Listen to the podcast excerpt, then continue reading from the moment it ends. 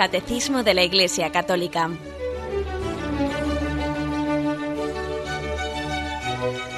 Un programa dirigido por Monseñor José Ignacio Munilla, Obispo de San Sebastián.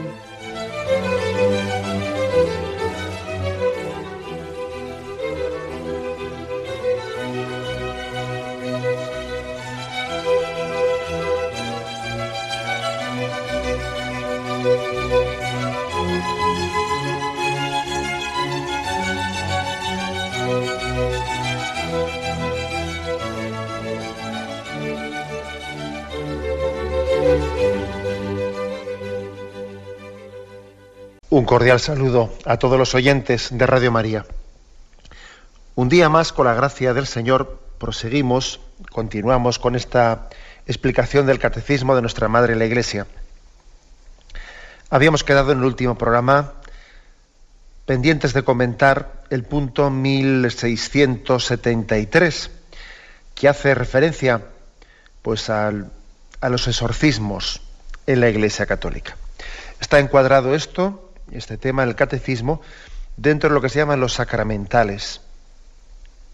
Los sacramentales, que a su vez está encuadrado en la segunda parte del catecismo, donde se habla de la liturgia y los sacramentos. Y hay como una, eh, especie de apéndice final que se dice los, los sacramentales. Explicamos que los sacramentales, pues una buena parte de ellos son unas bendiciones especiales que dirige la Iglesia a personas, también objetos, la bendición de la mesa, de la comida, pues es la más popular posiblemente entre nosotros, las bendiciones que el sacerdote reparte, bendiciones también destinadas a, a las personas en su consagración, en sus votos, bendiciones también a, las, a lo que van a ser a los objetos del uso litúrgico, por ejemplo, la consagración de un altar, de un cáliz, etc. Y el último punto se reserva para el tema de los exorcismos. Bueno, es un tema, bueno, pues que tenemos que reconocer que del cual sabemos poco, que suscita cierto morbo, que también puede ser, ha sido objeto a veces de, pues bueno, de comentarios o ha sido abordado a veces desde el punto de vista más cinematográfico o más novelesco que teológico, ¿no? Y entonces, bueno, pues yo creo que es importante que, también nosotros abordemos el tema, veamos exactamente qué es lo que dice la Iglesia Católica de una manera oficial sobre ello, eh, y que también teológicamente, de una manera práctica y litúrgica, también pues, veamos de qué se trata, cómo lo hace la Iglesia, qué sentido tiene, etc. Bueno, lo primero vamos a leer el punto, 1673. ¿eh? Es el punto del catecismo en el que se aborda este tema. Cuando la Iglesia pide públicamente y con autoridad, en nombre de Jesucristo, que una persona o un objeto sea protegido contra las asechanzas del enemigo y sustraída a su dominio, se habla de exorcismo. Jesús lo practicó. De él tiene la Iglesia el poder y el oficio de exorcizar. En forma simple, el exorcismo tiene lugar en la celebración del bautismo. Bueno, igual si queréis vamos primero a hacer las afirmaciones primeras. Eh, dice, Jesucristo lo practicó. ¿eh? Y aquí, por ejemplo, el catecismo nos remite a Marcos capítulo primero, versículos 25 y siguientes. Jesús entonces le conminó diciendo, cállate y sal de él. Y agitándole violentamente el espíritu inmundo, dio un fuerte grito y salió de él. Todos quedaron pasmados, de tal manera que se preguntaban unos a otros, ¿qué es esto? Una doctrina nueva expuesta con autoridad. Manda a los espíritus inmundos y le obedecen. Jesús realizó exorcismos. Y dice que dio también a la iglesia el poder y el oficio y el mandato de exorcizar. Y aquí se nos remite a varios textos. Vamos a ver alguno. Marcos 3, versículo 15, y dice, instituyó doce para que estuvieran con él y para enviarlos a predicar, con poder de expulsar los demonios. Es curioso ¿eh? que Marcos hable de instituyó a doce apóstoles, para estar con Él, enviarlos a predicar, con poder de expulsar los demonios. ¿Qué importancia le da eh? Marcos a ese poder de expulsar a Satanás que lo pone entre, las tres características fundamentales? ¿no? Estar con Cristo, enviarles a predicar y con poder de expulsar los demonios. Es curioso. Bien, estamos pues eh, en una doctrina que es puramente evangélica. Bueno, pues ni más ni menos. Llama a los doce, por ejemplo, Marcos 6, 7, y llama a los doce. Y comenzó a enviarlos de dos en dos, dándoles poder sobre los espíritus inmundos. Bueno, esta es una doctrina puramente evangélica, es una doctrina que tiene su origen claramente en Jesucristo. Aquí no cabe decir, como por, como por desgracia a veces hemos tenido que escuchar, ¿no? Pues tonterías de que esto son cosas de medievales y no sé qué y no sé cuántos. No, es algo estrictamente evangélico. ¿eh? El Evangelio da como uno de los signos de que el reino de Dios ha llegado con Jesucristo de que la plenitud del reino de Dios se ha manifestado en Jesucristo, pues uno de los signos es que Satanás es vencido. Si, el reino, si Satanás es vencido, es que el reino de Dios ha llegado a vosotros. Satanás pierde terreno definitivamente, ¿no? Bien, esa es la doctrina en forma simple. Dice, el exorcismo tiene lugar en la celebración del bautismo.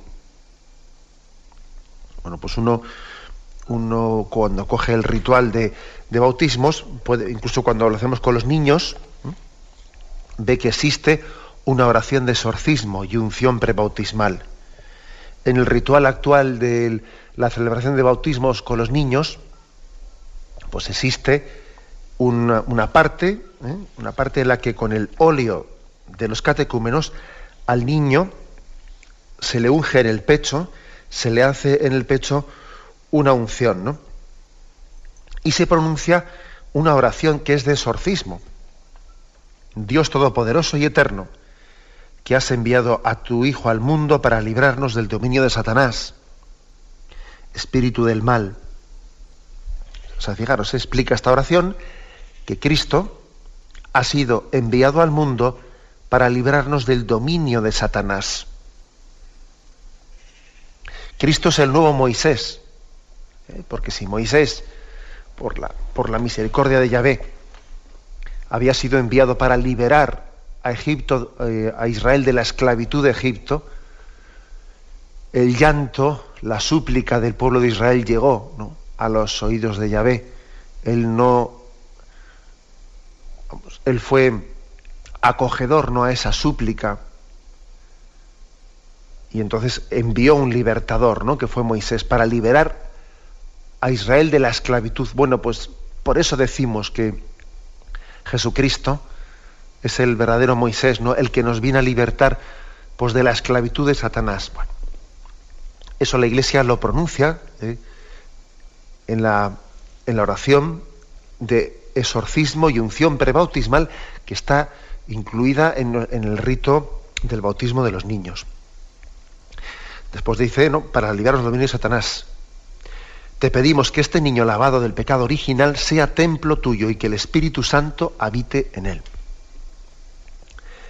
El cardenal Ratzinger, cuando todavía pues, él era precepto de la congregación de la doctrina de la fe, incluso hubo en alguna ocasión en la que escribió algún artículo en el que se lamentaba que en la reforma litúrgica que había tenido lugar, pues se hubiesen mm, eliminado mm, más exorcismos de los que a él le, hubiese parecido prudente.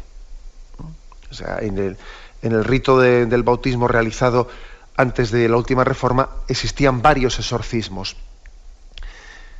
Hombre, evidentemente el mismo cardenal eh, pues manifestaba que lo sustancial se había salvado, ¿no? Y, sin duda alguna, pues la, la celebración del sacramento del bautismo, tal y como lo hacemos ahora, es plenamente válida y efectiva. efectiva. Pero vamos, que él hablaba incluso de que, de que por su criterio personal, no sabemos si, si eso ahora tras, trasladado a esa responsabilidad que, que el Señor le ha dado como pastor supremo de la Iglesia, no sabemos si eso ahora pues conllevará que él haga una reforma e introduzca un exorcismo más, ¿no? De los que fueron de los que fueron simplificados. Pero es que él afirmaba en aquel artículo que el exorcismo es algo sustancial, ¿eh? sustancial en el bautismo. Por eso es que se ha conservado por lo menos uno, un, exorcismo, aunque a otros han sido, fueron simplificados en la reforma litúrgica, pero vamos, es que de hecho uno ha sido em, conservado como no podía ser de otra forma. Es sustancial en el sacramento del bautismo la realización de un exorcismo, porque precisamente es un sacramento de liberación, de, de ruptura de cadenas. El bautismo nos está rescatando del influjo de Satanás. Nos está diciendo, eres de Cristo, eres de Cristo, estás bajo su influjo, tienes su sello. Tú no eres del príncipe de este mundo, que es Satanás, tú no le perteneces a él. Tú perteneces a Jesucristo, Él te ha marcado con su sangre. Por lo tanto, el exorcismo es esencial ¿eh? en el bautismo. De hecho, en el ritual del bautismo, no de niños, sino en el ritual de la iniciación cristiana de adultos, que es un ritual en el que no únicamente pues, se habla de cómo, del momento en el que se administra el sacramento del bautismo a los adultos, sino cómo se hace todo un proceso de iniciación cristiana de esos adultos, cómo se les em, admite al catecumenado de preparación para ese bautismo, cómo comienzan a caminar dentro de él, cómo van poco a poco em, pasando los distintos pasos, ¿no? de los escrutinios, etcétera, etcétera, hasta que al final llega el momento de su bautismo.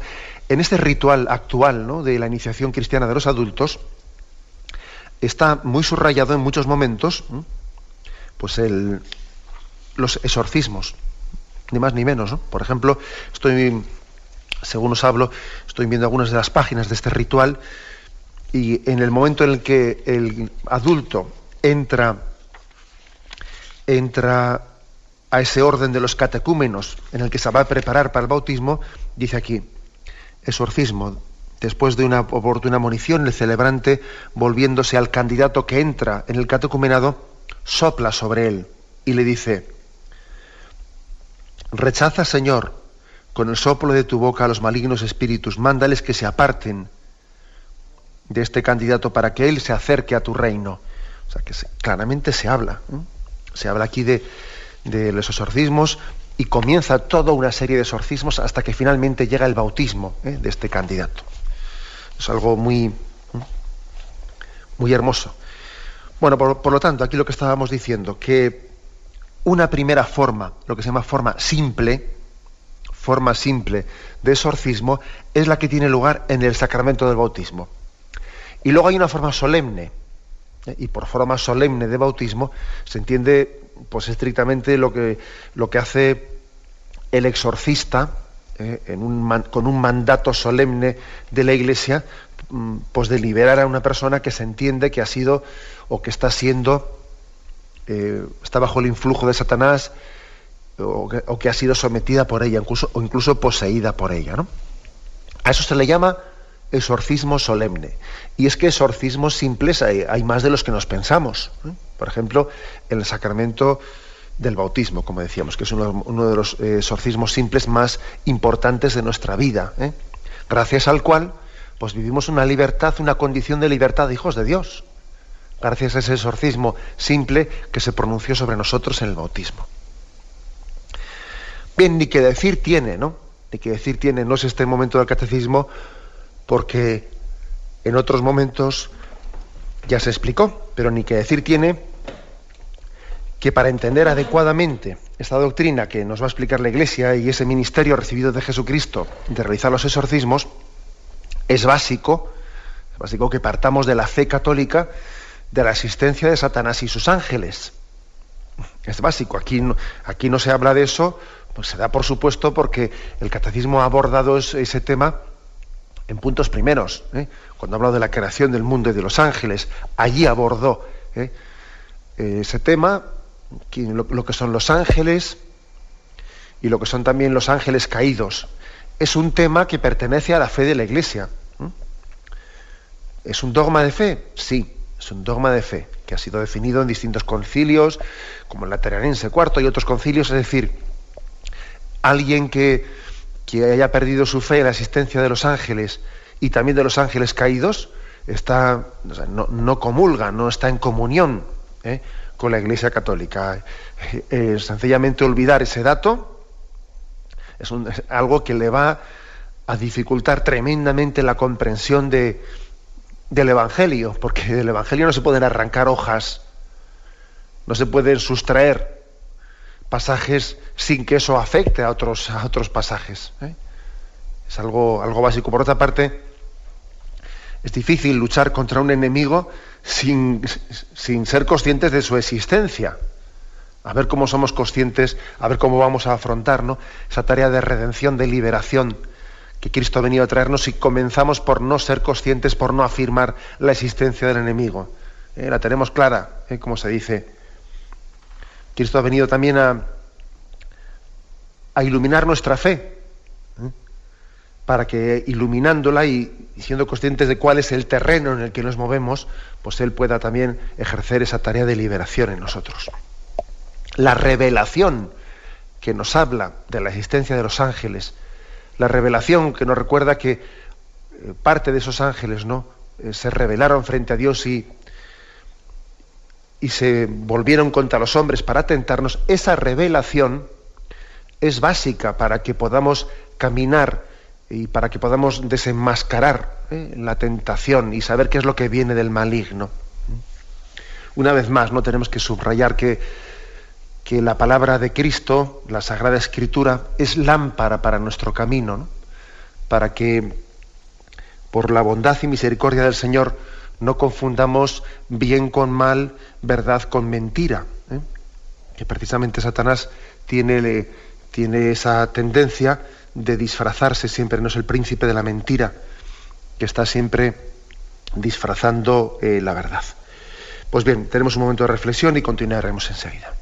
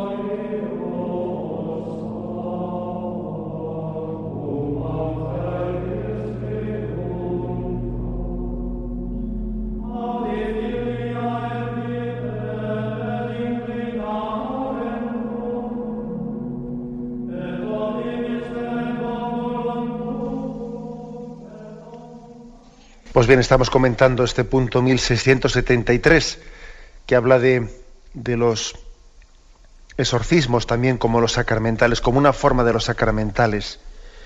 Y decíamos que una parte, una parte importante de los exorcismos, eh, los exorcismos simples, se realizan, entre otras cosas, en el sacramento del bautismo. Pero fijaros, ahora me voy a, voy a echar mano de el ritual de exorcismos, el ritual de exorcismos, pues como os podéis imaginar, pues es menos conocido que el ritual de, matrimonio o ritual de confirmación, el ritual de, de cualquiera de los sacramentos, pero es, también la Iglesia Católica tiene un ritual de exorcismos, de, en el que también explica cómo realizar, qué fórmulas concretas no eh, debe utilizar el sacerdote especialmente encomendado por el obispo para realizar estos exorcismos. Tiene unos prenotanda que se llama, ¿no? que son una especie de explicaciones previas, una introducción general en el que se da algunas explicaciones que vamos a servirnos de ellas, ¿eh? de este ritual de exorcismos. Está hablando, después de que ha hablado mm, de los exorcismos simples, de la gran ayuda que es el exorcismo mayor solemne. Entre estas grandes ayudas sobresale el exorcismo mayor solemne, también llamado gran exorcismo, que es una acción litúrgica. En efecto, por esta razón el exorcismo, que intenta expulsar los demonios o liberar del, demonio, perdón, del dominio demoníaco gracias a la autoridad espiritual que Jesús ha confiado a su iglesia, es una súplica del género de los sacramentales, pues se trata de un signo sagrado por el cual se expresan efectos, sobre todo de carácter espiritual, y se obtienen por la intercesión de la iglesia. ¿Mm? ¿Por qué un exorcismo, un exorcismo mayor, es un sacramental y no es un sacramento? Bueno, primero porque Jesús instituyó los siete sacramentos, ¿no? Y luego también porque decíamos que, un, un sacramento tiene un efecto en el cual Jesucristo se ha comprometido a que la celebración de un sacramento tenga efecto por sí misma, ¿no? Si, por ejemplo, eh, pues la Iglesia realiza un bautismo y lo realiza válidamente, pues entonces ese sacramento ha tenido efecto y ese niño o ese adulto ha sido liberado eh, del pecado y ha sido constituido hijo de Dios y miembro de la Iglesia. Porque es que los sacramentos son signos eficaces, ¿eh? que está garantizada por la propia eficacia del sacramento el efecto que van a conseguir. Sin embargo, un, sacramental no es un signo, es un signo en el que se expresan efectos, pero no existe como una eh, garantía de una consecuencia inmediata, un efecto inmediato conseguido ya. ¿eh? Entonces, por eso, cuando la Iglesia realiza un exorcismo, pues puede ocurrir que no tenga el efecto inmediato que, ella desease, así de claro. Por eso muchas veces los exorcismos tienen que ser largamente repetidos, una y otra vez y otra vez. Sin embargo, el bautismo no se repite, porque el efecto que ha conseguido es, eh, seguro, ¿eh? porque es un sacramento. Sin embargo, esto es un sacramental. Y es un motivo porque a veces sí, un solo exorcismo consigue un el efecto que él busca, pero no, por a veces se repiten y se repiten, y por, porque, eh, porque, porque es un sacramental, porque no es un sacramento. Dice, continúa aquí esta, eh, esta introducción del ritual de los exorcismos. En los exorcismos mayores, la Iglesia unida suplica al Espíritu Santo que ayude nuestra debilidad para alejar a los demonios a fin de que no dañen a sus fieles. La Iglesia asegura de aquel don del Espíritu que el Hijo de Dios, después de su resurrección, actúa en los exorcismos no en su nombre, sino en el único nombre de Dios o de Cristo el Señor a quien todas las cosas, incluso el demonio, el diablo y los demonios deben obedecer y someterse. Bueno, pues esta es una, una doctrina con la que este ritual aquí nos está introduciendo. Y ahora, este ritual da unas consideraciones que yo creo que son muy prácticas y que vamos a servirnos de ellas para hacer este comentario. Dice aquí, el ministro y las condiciones para realizar el exorcismo mayor. ¿Qué condiciones hay para realizarlo? ¿Cuándo hay que realizarlo? ¿Quién es ese sacerdote que tiene que realizarlo? Bueno, dice así. El ministerio de exorcizar a los posesos se concede por una licencia peculiar y expresa del ordinario del lugar, es decir, del obispo. Esta licencia solo debe ser concedida a un sacerdote piadoso, docto, prudente y con integridad de vida, y preparado para este oficio específicamente. O sea, es decir, que un sacerdote no puede realizar por su cuenta y riesgo un exorcismo mayor. ¿Mm? Distinguimos del menor, que es el que he dicho que se hace pues, el bautismo, ¿no? Pero no puede realizar si no es con permiso del obispo. El obispo sí puede realizarlo él directamente, ¿eh? porque es un, ministerio que él ha recibido y que se le ha encomendado especialmente para que lo haga él en persona o para que se lo encomiende pues a un sacerdote que se pide que esté preparado, que tenga una formación teológica, que sea piadoso, que sea docto, prudente y que tenga integridad de vida, ¿no? Que sea lo más santo posible, vamos, ¿no?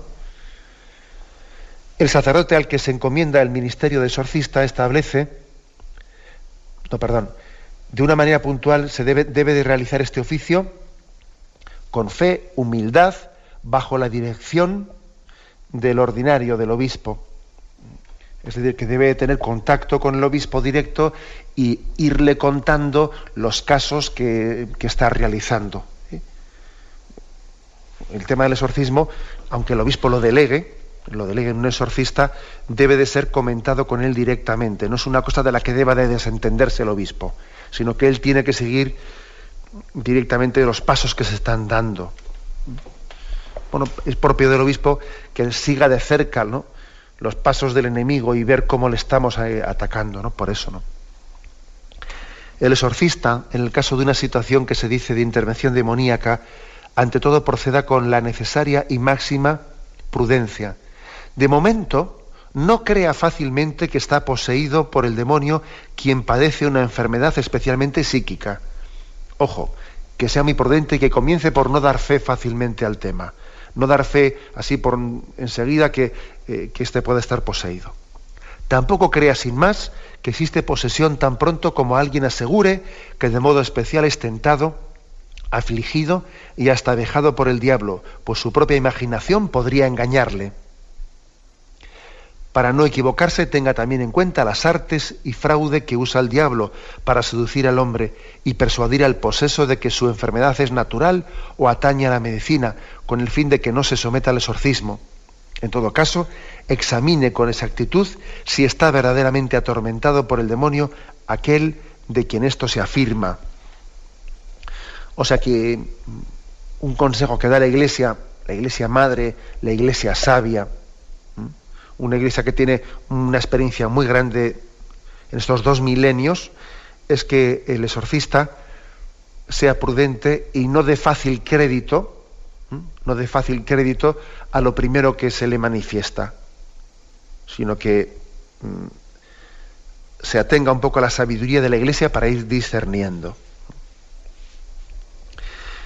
Distinga rectamente los casos de ataque del diablo de aquella falsa opinión con la que algunos, incluso fieles, se consideran objeto de un maleficio, una mala suerte una, o una maldición que han echado otros sobre ellos, sobre sus allegados o sus propios bienes. Aquí también dice, ojo, no, no, pasemos a creer fácilmente pues, ciertas supersticiones de maleficios de que alguien ha hecho el mal de ojo o cosas por el estilo. Ojo, ¿eh? diciendo, sea, sea prudente el exorcista y distinga estas cosas. Dice, distinga rectamente los casos de ataque del diablo de aquella falsa opinión con la que algunos, incluso fieles, se consideran objeto de un maleficio, de una mala suerte o de una maldición que han echado sobre, sobre ellos. No les niegue, dice a, esto, a estos, ¿no? No les niegue una ayuda espiritual, pero de ningún modo emplee el exorcismo en cambio puede rezar algunas oraciones oportunas con ellos y por ellos de modo que encuentren la paz de Dios. La ayuda espiritual tampoco se debe negar a los creyentes a quienes no llega a tocar el maligno, pero que tentados por él lo están pasando mal cuando quieren guardar fidelidad al Señor. Esto lo puede hacer también un presbítero que no sea exorcista, incluso un diácono usando preces y súplicas adecuadas. Es decir, ¿Qué quiere decir esto? Pues que se pueden acercar personas que uno dice, bueno, este, yo creo que eso de que está poseído, etcétera, pues no es cierto, ¿no? Pues está sencillamente muy agobiado, está siendo muy tentado, ¿eh? o, incluso puede estar un poco liado con ciertas supersticiones. Entonces, ¿qué hacemos con él? ¿Le mandamos eh, pues hacer espárragos, como se dice? Pues no. Pero no vamos a practicar un exorcismo mayor pues sin tener, vamos, sin tener plenas garantías de que ahí haya ese fenómeno, ese fenómeno eh, bien discernido, ¿no? Sencillamente lo que haremos será pronunciar sobre él, o con él, o rezar con él, pues oraciones que tiene la Iglesia, que estrictamente no son exorcismos mayores, pero que se nos pide que seamos librados de las tentaciones, que se nos pide que el Señor nos dé la paz, que la habite en nosotros, o sea, es decir, a personas que se acercan a la Iglesia pensando que están poseídas, ¿no? pues la Iglesia también les trata con, cariño, reza sobre ellos, pide sobre, sobre, ellos que el Señor nos libre de la tentación, pero sin realizar estrictamente hablando un exorcismo mayor.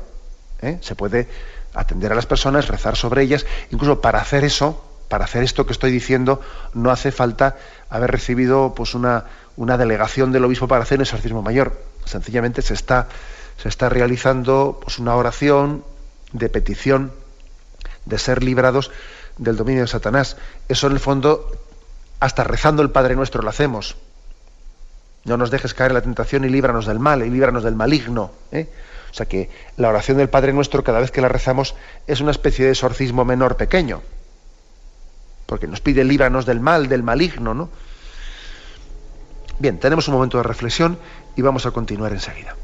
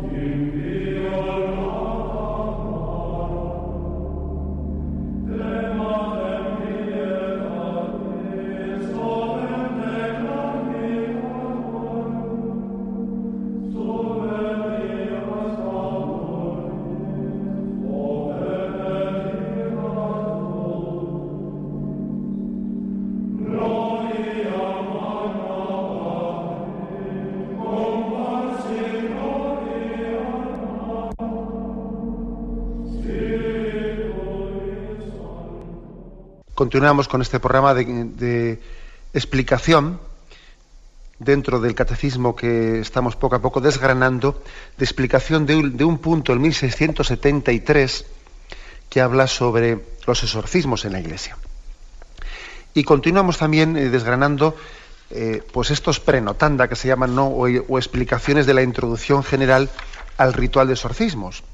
Y dice aquí, así pues el exorcista no proceda a celebrar el exorcismo hasta que no esté seguro, con certeza moral, de que quien va a ser exorcizado esté realmente poseído por el demonio. Y si es posible, contando con su consentimiento. Es decir, el ideal es que el exorcista pueda también eh, hablar con esa persona que está poseída y en los momentos de lucidez que tenga, los momentos en los que no esté bajo el influjo ¿no? de esa de esa posesión pueda hablar con él y también decirle pues que es conveniente hacer un exorcismo y obtener de él el consentimiento, dice aquí. ¿eh? Si no es posible, no es posible, ¿no? Pero bueno. Según la experiencia probada, los signos de la posesión del demonio son estos. Es decir, ¿qué signos suele buscar el exorcista para ver que una persona, o para notar o para discernir que una persona esté verdaderamente poseída, ¿no? O no. Dice, hablar en un lenguaje desconocido o entender al que lo habla. Descubrir acontecimientos distantes y secretos. Mostrar unas fuerzas superiores a la fuerza de naturaleza o de su edad. Estos signos pueden ser un indicio, pero dado que estos signos no deben de ser considerados necesariamente como provenientes del diablo, conviene también prestar atención a otros, especialmente de orden moral y espiritual, que manifiestan de otro modo la intervención diabólica, como por ejemplo, aversión vehemente hacia Dios, al santísimo nombre de Jesús, a Santa María la Virgen y a los santos, a la Iglesia, a la palabra de Dios, a sus cosas, ritos especialmente sacramentales y a sus sagradas imágenes. Finalmente, la relación de todos estos signos con la fe y la lucha espiritual en la vida cristiana deben ser sopesados cuidadosamente, ya que el maligno es ante todo enemigo de Dios y de cuanto vincula a los fieles con la acción salvífica de Dios. Bueno, como veis, aquí el ritual de exorcismos da una serie de pautas, pautas, pues para que el exorcista mm, sepa discernir, ¿no? Hay, hay cosas hay cosas en las que perfectamente ciertos signos en los que puede haber eh, margen de error, ¿no? si por ejemplo, pues un enfermo puede haber enfermedades psiquiátricas que tengan manifestaciones externas que podrían dar, dar pie a, equivocaciones, ¿no? Entonces, por eso se pide un tipo de prudencia muy grande. Ahora bien, hay cosas que no pueden provenir de una enfermedad, ¿eh? pues que, porque objetivamente hablando se nos escapan, ¿no? Como por ejemplo, pues ese, eso que dice aquí, el que alguien, el que ese enfermo sea capaz de estar eh, pues hablando con el exorcista pues en arameo o, pues, o en latino, en griego, alguien que jamás ha conocido las lenguas, por ejemplo, ¿no? una serie de signos que difícilmente pueden ser explicados ya pues, por el influjo de una enfermedad. ¿no? Aún y todo, ¿eh? aún y todo, fijaros bien, la Iglesia dice, con eso solo todavía no nos vale. ¿eh? Todavía hace falta pues, ver y comprobar también aspectos espirituales. ¿eh? Espirituales, es decir, qué tipo de relación tiene esa persona, pues si tiene una aversión hacia Dios, si tiene signos verdaderamente de, rechazo brutales eh, de, de, lo sagrado, etc. Y continúa, dice, sobre la necesidad de emplear el rito del exorcismo, el exorcista juzgará prudentemente después de, una, de un diligente examen, guardando siempre el secreto de la confesión, tras haber consultado si es posible con expertos en asuntos espirituales y en la medida en que sea necesario con médicos y psiquiatras, que tengan sentido de las cosas del espíritu. se le pide pues también al exorcista, en la medida de lo posible, ¿no? el tener contacto con médicos y psiquiatras que traten o puedan por lo menos eh, pues, seguir el caso ¿no? de esa persona concreta, que puedan seguir su caso y que también sean personas que tengan sentido de las cosas del espíritu. Es decir, claro, si hablas con un psiquiatra que no es creyente, pues ¿qué te va a decir? Te va a decir que él no entiende nada de lo que está pasando en ese, en ese enfermo, pero que, pero que eso de que le hablas tú de, la posibilidad de una posesión diabólica, pues, pues a él le suena chino, ¿no? O sea, hace falta también tener una consulta, como dice aquí, con médicos y psiquiatras que tengan sentido de las cosas del espíritu. Bueno, sigue adelante, dice. En los casos que afecten a una persona no católica, y en otros casos más difíciles, llévese el asunto al obispo, quien por prudencia puede pedir parecer a otros expertos antes de tomar la decisión acerca del exorcismo. ¿eh? Hay, por lo tanto, eh, también otra dificultad añadida, y es que puede darse el caso de que una posesión tenga lugar pues en una persona no, no católica, ¿no? en cuyo caso, cuando se le pone en manos de la Iglesia Católica ese caso, de alguien que no es católico, pues bueno, pues la Iglesia todavía tiene que tener, digamos, más, más prudencia, porque si es un hijo tuyo, un hijo de la Iglesia, el que pide el socorro de la Iglesia, parece que es más, eh, más fácil atenderle. Ahora, cuando se pide una ayuda a alguien que no es hijo de la Iglesia, bueno, pues todavía tienes que ser más prudente por lo que pudiera ocurrir, que luego después pudiese ser reprochado a la Iglesia y cosas por el estilo, ¿no? y dice, realices el exorcismo de tal manera que manifieste la fe de la Iglesia y nadie pueda considerarlo como una acción mágica y supersticiosa. Es decir, ojo que el exorcismo es estrictamente una oración de invocación del poder de Dios para liberarnos y no tiene nada que ver con ritos eh, supersticiosos más propios de sencillamente pues bueno de hechicerías y cosas por el estilo con las cuales muchas veces suelen decir los, los misioneros, allí especialmente en África y en algunos lugares de, América, que una de las luchas principales, como también cuenta San Francisco Javier en sus cartas, una de las luchas principales del misionero es pues contra los hechiceros o contra ese mundo de supersticiones que mantienen eh, acogotada a mucha gente es así, es decir, eso es una, experiencia de la Iglesia, ¿eh? que la fe cristiana libera de muchas supersticiones, ¿eh? muchas supersticiones, ¿no? Por ejemplo, el hecho de que igual en, pues, pues en, algunas tribus estén allí algunos hechiceros pues, sometiendo por ciertos temores, sembrando ciertos temores para así vivir a cuenta de la gente humilde y sencilla, ¿no?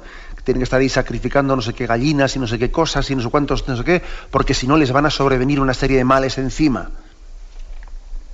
Y etcétera, etcétera. Y, a costa de, esa especie de siembra del miedo, ¿eh? del miedo, se puede estar viviendo del cuento, ¿no?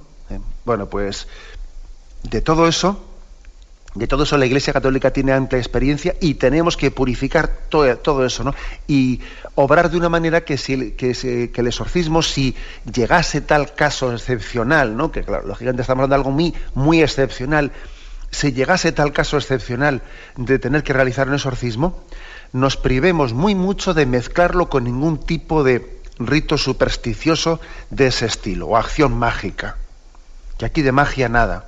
¿eh? sino que un exorcismo es meramente es una acción sobrenatural en la que la fe en el poder de Jesucristo ¿eh? pues suplique a Dios ¿no? la liberación de Satanás. Y continúa, hay que evitar que se convierta en un espectáculo para los presentes. Fijaros aquí lo que dice. Nunca se admita a un medio de comunicación mientras se realiza el exorcismo ni tampoco antes de llevarlo a cabo o una vez celebrado. Ni el exorcista ni los presentes divulguen la noticia, guardando la debida discreción. O sea, fijaros qué, qué prudencia y qué forma de, abordar la cosa, ¿no? Pues mm, tiene la Iglesia en este ritual de exorcismos. La experiencia le dice a la Iglesia que las cosas, las cosas serias se abordan seriamente y sin embargo, pues eh, todos esos ritos mágicos y supersticiosos no se abordan seriamente, sino que se hace un auténtico show de esas cosas. Cuando alguien te empieza por salir en un programa de televisión a no sé qué horas de la noche, hablando de no sé qué tema, dicen, uy, mal asunto, mal asunto. ¿eh? Las cosas, las cosas de Dios, mm, yo creo que se realizan en un entorno y en un ámbito eh, que tiene que preservarse de ningún espectáculo. ¿Os acordáis cómo el Señor en los Evangelios, con frecuencia, después de haber sanado, de haber hecho un milagro, o incluso después de haber expulsado a una persona, tal, pues haber expulsado a Satanás, ¿no? De, de algún poseso, etcétera, es frecuente, especialmente en el Evangelio de San Marcos, que se recoja como Jesús le dice, vete, da gracias a Dios y no se lo digas a nadie. Es curioso eso, ¿eh? ese estilo de Jesús. Vete, da gracias y no se lo digas a nadie, no vayas diciéndolo por ahí. Las cosas de Dios no pueden estar sometidas al espectáculo humano. Las cosas de Dios están hechas ante Él y además también somos conscientes de que el mundo no las va a entender. Va a hacer de ellas casi, eh, pues eso, pues, como si fuese la cosa un espectáculo. Y no. Y nosotros lo santo para los santos, ¿no? Y lo sobrenatural en un entorno sobrenatural. Y no haciendo de ello. No es que tengamos secretismos, porque ojo, este ritual de exorcismo que estoy yo comentando está a la venta públicamente y la iglesia no lo, no, lo oculta a nadie. O sea, este es un ritual que está a la venta.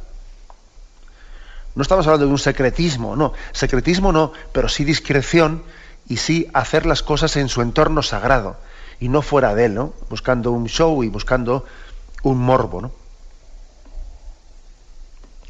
Se pide, incluso fijaros, se pide que, el exorcista tenga esa capacidad de no ir divulgando las cosas de una manera. ¿eh? Bueno, eso no quita, no quita para que también pueda haber algún momento en que un exorcista que actúa oficialmente en nombre de la Iglesia pueda y deba también, ¿no? con el visto bueno del obispo, pueda y deba también dar una palabra de aclaración ¿no? ante, ante una opinión pública que está eh, pues confundida, ¿no? O por ejemplo que un exorcista sea invitado pues para hablar mm, sobre cuál es la fe católica sobre este tema o dar una conferencia, bien, eso no quita eso, pero fijaros que aquí está hablando un poco del preservar que el acto del, del exorcismo pues esté sometido a una especie de espectáculo, ¿eh? espectáculo mediático, pues no. ¿eh? La Iglesia preserva las cosas, eh, sus actos sobrenaturales, ¿no? Preserva, por otra parte, también por la intimidad y por el propio pudor de esa persona. Esa persona no puede estar, igual que también la confesión, la confesión de nuestros pecados la hacemos en un, en un ámbito íntimo, ¿no? No vamos allí haciendo una confesión ante todo el mundo, no la hacemos ante unas cámaras, no, la hacemos en un confesionario, en un ámbito de intimidad. Bueno, pues por, por el mismo argumento, también el, el, exorcismo no lo hacemos en un ámbito de pues público, sino privado, aunque toda la iglesia ora y reza por ello, entendemos que tiene que haber también un sentido de discreción en la forma de realizarlo. Bien, lo dejamos aquí, continuaremos, porque también nos queda por explicar cómo es la celebración de este rito. ¿eh?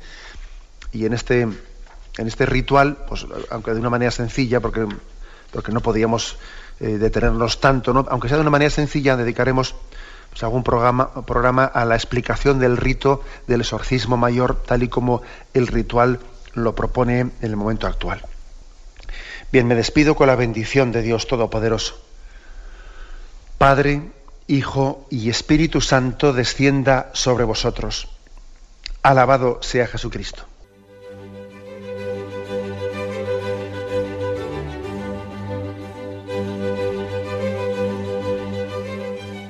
Finaliza el Catecismo de la Iglesia Católica, un programa dirigido por Monseñor José Ignacio Munilla, obispo de San Sebastián.